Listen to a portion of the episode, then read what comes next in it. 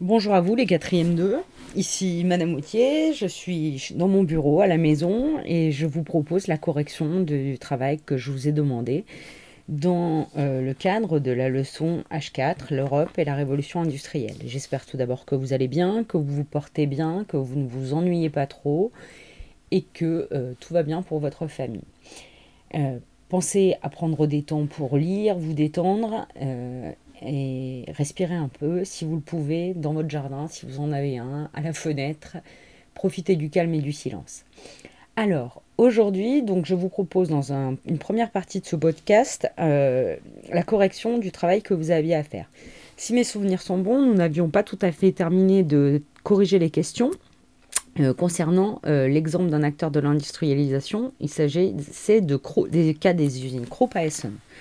Nous avions dit que Alfred Krupp meurt en 1887, hein, nous en étions donc à la question 5, que l'entreprise compte alors 45 000 salariés et qu'on pouvait en déduire que la prospérité, euh, que c'était une usine prospère et que ses ouvriers avaient euh, le, passé de 7, 7, employés en 1827 à 45 000 euh, ouvriers en 1887 dans les usines Krupp, montrait que l'usine avait connu la prospérité. Je vous posais ensuite la question suivante sur laquelle nous nous étions arrêtés. Selon vous, d'où viennent ces nouveaux ouvriers? Eh bien, vous pouvez noter la correction. Ces, ouvriers nouveaux viennent de la campagne. Euh, ils viennent de la campagne parce que progressivement, euh, ils ont moins de travail, moins de revenus, et donc ils vont aller chercher du travail euh, dans les villes. Question 6. Euh, pour terminer la question 5, on peut parler donc d'un exode rural. Vous savez, c'est le fait de quitter la campagne pour aller chercher du travail à la ville. Question 6, euh, elle porte sur le document 2. Combien euh, l'entreprise Groupe possède-t-elle d'usines en 1900 Alors, vous pouvez compter qu'elle en possède 1, 2, 3, 4, 5, 5 usines, et que ces usines sont localisées principalement dans la région de la Roure, hein, cette région qui est connue pour avoir dans son sous-sol du charbon qu'on peut utiliser pour l'industrie, et puis euh, on en trouve une dans l'est de l'Allemagne, à Magdebourg, et euh, dans le nord de l'Allemagne, à Kiel. Je vous demandais euh, où donc question 7, qui succède à Alfred Krupp euh, après sa mort? Eh bien, il s'agit de, son fils, de son, oh, excusez-moi, vous devez rigoler, je bute sur les mots, son fils Friedrich Alfred, qui lui succède jusqu'en 1902. Comment fait-il pour agrandir l'entreprise? Eh bien, euh, il va profiter de ce qu'on appelle les commandes de matériel de guerre. En effet, dans l'Europe euh, de la fin du 19e siècle, euh, des tensions euh, augmentent entre les différents pays européens, par exemple entre l'Allemagne et la France. Et les pays se préparent euh, à un conflit armé. Ce conflit armé éclatera en 1914. Il, s'agit de la Première Guerre mondiale. Et en attendant de se préparer à ce conflit armé qu'ils pensent pouvoir exploser à tout moment, ils commandent du matériel de guerre. Donc en fait, l'usine Krupp s'enrichit par les différentes commandes de matériel de guerre que lui passe euh, notamment l'Allemagne, mais aussi sûrement d'autres pays. Dans le texte euh, qui décrit la ville d'Essen, hein, ville euh, où s'est installée l'usine Krupp, je, vous me je vous demandais de relever des adjectifs qui montrent que les usines Krupp façonnent le paysage visuel, c'est-à-dire qui se porte à la vue, olfactif, c'est-à-dire que l'on peut sentir, et sonore, qu'on peut entendre à Essen au XIXe siècle. Euh, alors, vous pouviez relever dans le texte, vous pouvez prendre un surligneur si vous le souhaitez, euh, même je vous conseille de le faire. Euh, qu'est-ce qu'on pouvait surligner? On pourrait, vous pouvez surligner d'abord le terme de brique noire, hein, que l'on, qui se porte aux yeux, donc paysage visuel. Le terme de poussière et le terme de fumée. Hein, c'est une ville de briques noires, poussière et fumée. Si je prends euh, le suite du texte, je vous propose euh, de souligner le mot, l'expression odeur de houille, hein, qui évoque l'odeur du charbon, et l'expression à la ligne en dessous, cheminée fumante, euh, qui montre le paysage. Je vous propose quelques lignes en dessous de souligner conduite de fonte. Hein, les conduites de fonte, ce sont des tuyaux conduite de fonte, puis cheminée verticale, tuyaux horizontaux. cheminée verticale, tuyaux horizontaux. Enfin, je vous propose de souligner façade noire et ciel triste. Effectivement, hein, cette usine, cette ville d'Essonne est marquée par l'industrie, par les usines Krupp qui euh, occupent le paysage.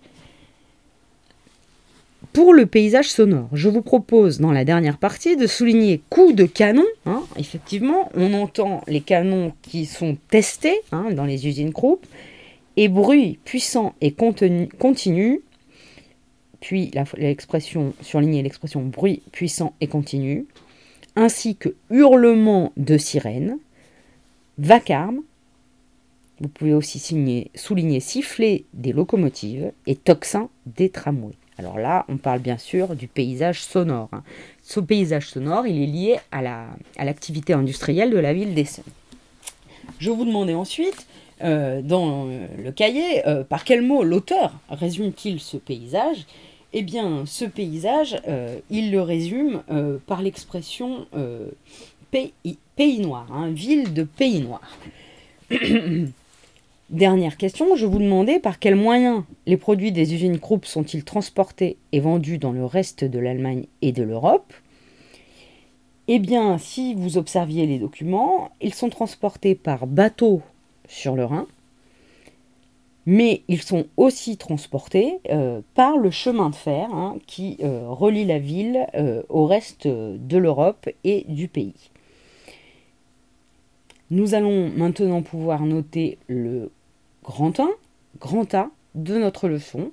Si vous ne l'avez pas déjà fait, je vous invite euh, à le faire. Je vais maintenant euh, vous le lire. Grand 1, l'industrialisation modifie l'économie au XIXe siècle. L'industrialisation modifie l'économie au XIXe siècle. Grand A, des inventions qui bouleversent l'économie et les paysages. Grand A, des inventions qui bouleversent l'économie et les paysages. L'industrialisation débute en Angleterre à la fin du XIXe siècle. L'industrialisation débute en Angleterre à la fin du XIXe siècle. Elle prend appui sur l'utilisation du charbon comme source d'énergie et sur la machine à vapeur.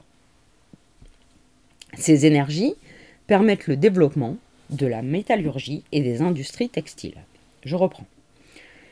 Elle prend appui sur l'utilisation du charbon comme source d'énergie et sur la machine à vapeur. Ces énergies permettent le développement de la métallurgie et des industries textiles. À la ligne, l'industrialisation se diffuse en Europe au milieu du XIXe siècle. L'industrialisation se diffuse en Europe au milieu du XIXe siècle. Point. Une deuxième industrialisation se diffuse en Europe, puis aux États-Unis. Une deuxième industrialisation se diffuse en Europe, puis aux États-Unis.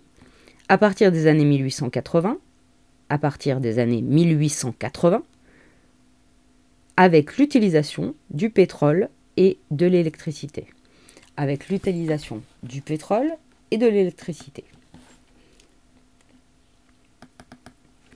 Des milliers d'ouvriers à la ligne, des milliers d'ouvriers travaillent désormais dans les usines. Des milliers d'ouvriers travaillent désormais dans les usines, localisées près des matières premières, comme le charbon. Les usines Krupp à entre parenthèses, usine Krupp à je reprends. Des milliers d'ouvriers travaillent désormais dans les usines localisées près des matières premières, comme le charbon. Usine Krupp à. Des villes entières se développent autour des usines qui modifient les paysages en profondeur. Des milliers d'ouvriers travaillent désormais dans les usines localisées EES près des matières premières comme le charbon, entre parenthèses, usine Krupp à Essen. Des villes entières se développent autour des usines. Des villes entières se développent autour des usines qui modifient les paysages en profondeur. Qui modifient les paysages en profondeur. Dernière phrase. On parle alors de, ouvrez les guillemets, pays noir. Fermez les guillemets. On parle alors de, ouvrez les guillemets, pays noir. Fermez les guillemets. C'est la fin de ce premier podcast. Je vous reprends ensuite pour la suite du travail.